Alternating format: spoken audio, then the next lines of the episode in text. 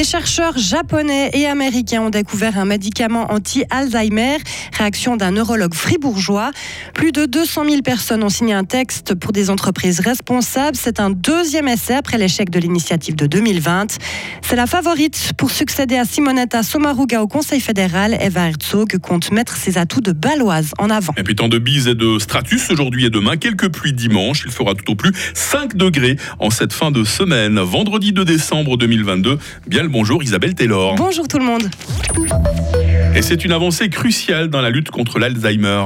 Des laboratoires ont développé un nouveau médicament qui diminue d'un tiers environ les effets de la maladie.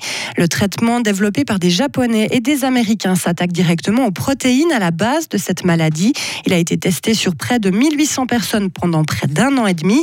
Jean-Marie Anoni, neurologue et professeur à l'Université de Fribourg, réagit à cette découverte et nous explique les effets secondaires constatés. Ce médicament a été testé chez des personnes avec une maladie d'Alzheimer Alzheimer plutôt débutante et les effets secondaires qu'on a pu constater sont des inflammations du cerveau. Au moment où on enlève la protéine amyloïde, ce détritus, ça fait une inflammation du cerveau et ça arrive chez une personne sur trois, mais on peut mieux le contrôler peut-être qu'avant. Donc c'est un point positif. Alzheimer est l'une des maladies les plus coûteuses de la société. Elle touche un peu plus de 5% des seniors.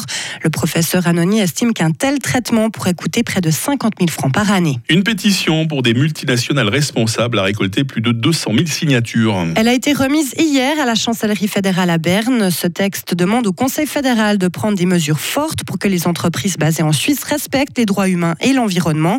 Ça vous dit quelque chose? Normal, c'est un retour à la charge après l'échec de l'initiative de 2020 qui demandait la même chose ce texte avait obtenu le soutien du peuple, mais pas de la majorité des cantons. Chantal Payer, membre du comité d'initiative, nous explique pourquoi ce texte est déposé maintenant. Une majorité des citoyens suisses en 2020 ont dit qu'ils voulaient que leurs entreprises soient responsables, qu'ils ne voulaient pas consommer des produits fabriqués par des enfants ou euh, par des usines qui ont intoxiqué des ouvriers. À l'époque, Mme Keller-Souter avait dit que la Suisse ne pouvait pas faire cavalier seule. Ce n'était déjà pas vrai à l'époque parce que des pays autour de nous avaient déjà adopté des lois.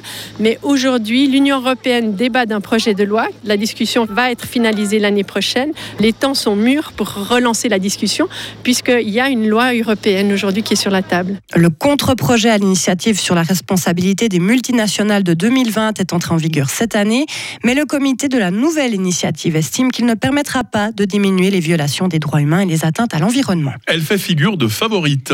Eva Herzog a les faveurs de la cote pour succéder à Simonetta Sommaruga au Conseil fédéral mercredi prochain. Expérimentée, la socialiste siège actuellement au Conseil des États pour le canton de Bâle-Ville et cette région fait partie de son identité. Je viens d'une région transfrontalière. Nous vivons vraiment à travers des frontières avec l'Allemagne et la France.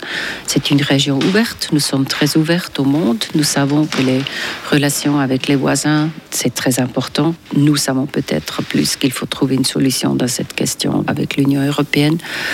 Et c'est une région urbaine aussi. On connaît les, les chances et les problèmes d'une région urbaine pour moi, je trouve ça positif d'ajouter cet élément un peu plus fort dans le Conseil fédéral. Dans une trentaine de minutes, Eva Herzog nous expliquera comment elle s'est engagée en politique et pourquoi elle souhaite être élue au Conseil fédéral. toujours au Conseil fédéral, Isabelle, le ministre de l'économie, lui, veut conserver son département. En plus de l'élection pour Simonetta Sommaruga, il y aura aussi l'élection pour succéder à l'UDC Ouli Maurer la semaine prochaine.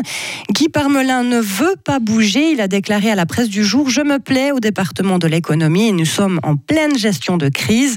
Celui qui a déjà été ministre de la Défense a encore expliqué qu'il n'a pas souvenir dans l'histoire récente qu'un conseiller fédéral ait changé deux fois de département pendant son mandat. 13 000 militaires ukrainiens ont été tués depuis l'invasion de l'Ukraine par la Russie en février. C'est en tout cas ce qu'affirme un conseiller du président ukrainien. L'armée américaine parle, elle, de 100 000 soldats tués ou blessés. Dans le camp adverse, le ministre russe de la Défense affirme, lui, que 6 000 soldats ont été tués depuis le début du conflit. Les deux adversaires sont soupçonnés de minimiser l'ampleur de leur perte humaine pour éviter de peser sur le moral de leurs troupes enfin, aux États-Unis, euh, San Francisco envisage d'autoriser ses policiers à utiliser des robots tueurs. Cette décision polémique a été défendue hier comme une solution de dernier recours par la police. Ces robots seront capables de tuer dans certains cas extrêmes, comme les attaques terroristes ou les tueries de masse très fréquentes aux États-Unis. Cette décision doit encore être définitivement adoptée la semaine prochaine. Ses opposants craignent qu'elle ne débouche sur une augmentation des violences policières et un futur digne des films Terminator. parfois, ces films euh, sont des visionnaires hein, par rapport à ce qui arrive quelques années plus tard. Hein. Isabelle Taylor, toute l'actualité, prochain rendez-vous, 7h30. Retrouvez toute l'info sur frappe et frappe.ch. 7h06. La météo avec Mobilis. À la recherche d'un cadeau original, Mobilis, mobilier contemporain, mobilis.ch.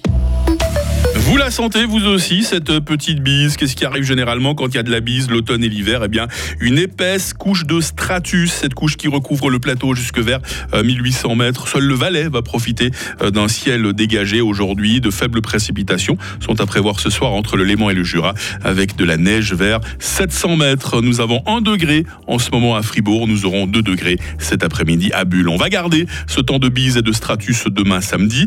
Dimanche sera nuageux avec quelques précipitations neige vers 1200 mètres. Température maximale pour le week-end 5 degrés. La nouvelle semaine semble vouloir rester humide et froide. Un temps de saison, hein, soyons logiques. Nous sommes vendredi 2 décembre, 336e jour. Les Vivianes à la fête aujourd'hui.